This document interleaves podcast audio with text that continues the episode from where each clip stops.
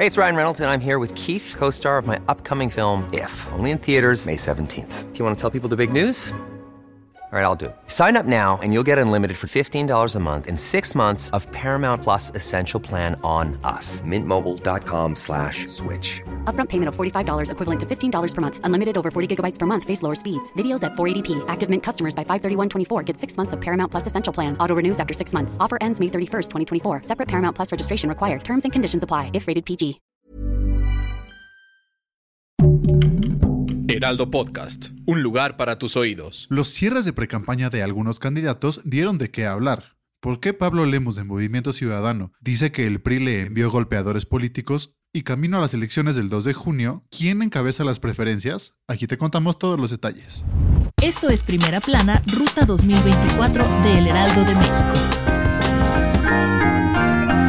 Iniciamos el año con algunos cierres de precampaña. Esto quiere decir que los precandidatos van a estar quietecitos por un tiempo, o eso creemos. Y aquí les decimos quiénes fueron las personalidades que dieron fin a su precampaña. Empezamos por Clara Brugada, precandidata de Morena por la jefatura de la Ciudad de México, quien tuvo un cierre de precampaña muy colorido, pues algunos de sus simpatizantes le hicieron un tapete monumental artesanal en la Plaza de Santo Domingo del centro histórico. En el tapete se lee la frase Clara gana 2024 año de esperanza y transformación. También se compartió que encabeza las listas de preferencias y que ya se ganó el corazón de la CDMX. Los que también tuvieron cierre de precampaña fueron los morenistas Alejandro Armenta, quien busca la gubernatura de Puebla, y Claudia Delgadillo, que va por Jalisco. Ambos agradecieron el apoyo que han recibido y reafirmaron su apoyo a su compañera Claudia Sheinbaum. Por parte de Movimiento Ciudadano, Pablo Lemus aprovechó su cierre de precampaña para decir que le enviaron golpeadores políticos, exactamente provenientes del PRI, y aseguró que en estos comicios la batalla será contra el viejo y el nuevo PRI. Por lo visto, no hay muy buena relación con el partido tricolor. Pero dejando a un lado la supuesta provocación que sufrió por parte de este partido, mencionó que, según él,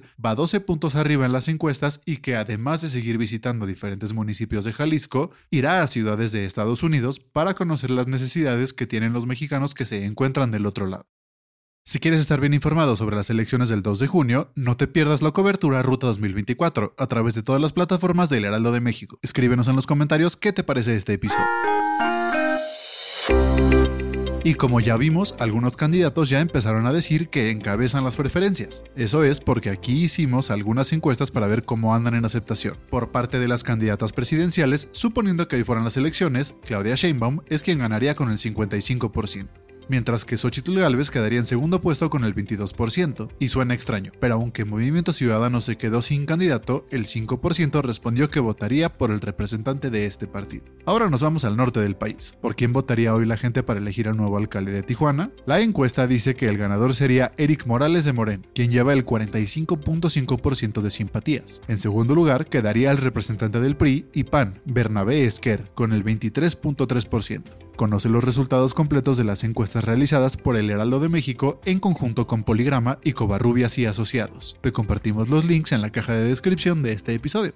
Mientras algunos luchan por ganar simpatías en las encuestas, hay otros que no alcanzaron a llegar al registro, como es el caso de Eduardo Verástegui, quien apenas logró recaudar 139.162 firmas de la lista nominal. Esto quiere decir que tuvo un avance del 14.47%, o sea que ni a la mitad llegó. Pero si creen que le fue mal, hubo otros que de plano estuvieron peor, tanto así que aunque Verástegui no recaudó ni la mitad de las firmas, le fue mejor que a los demás. Como ejemplo está Ulises Ruiz, exgobernador de Oaxaca, quien también quería postularse a la pero no lo logró porque solo reunió 59.799 firmas. De las nueve personas que tenían intención de postularse como independientes, parece que ninguno va a llegar, pues el apoyo fue casi nulo. Incluso uno desistió en el camino y mejor se dio de baja, y es que nada más logró juntar ocho firmas. Al parecer, esta elección solo será cara a cara de mujeres, a menos que Movimiento Ciudadano nos dé la sorpresa. Esto fue Primera Plana, Ruta 2024, un podcast de El Heraldo Media Group. Sigue toda la cobertura de las elecciones de 2024 con un nuevo episodio de este podcast cada viernes. Síguenos en Instagram y TikTok como arroba El Heraldo Podcast y en Facebook, Twitter y YouTube como El Heraldo de México. Hasta la próxima semana.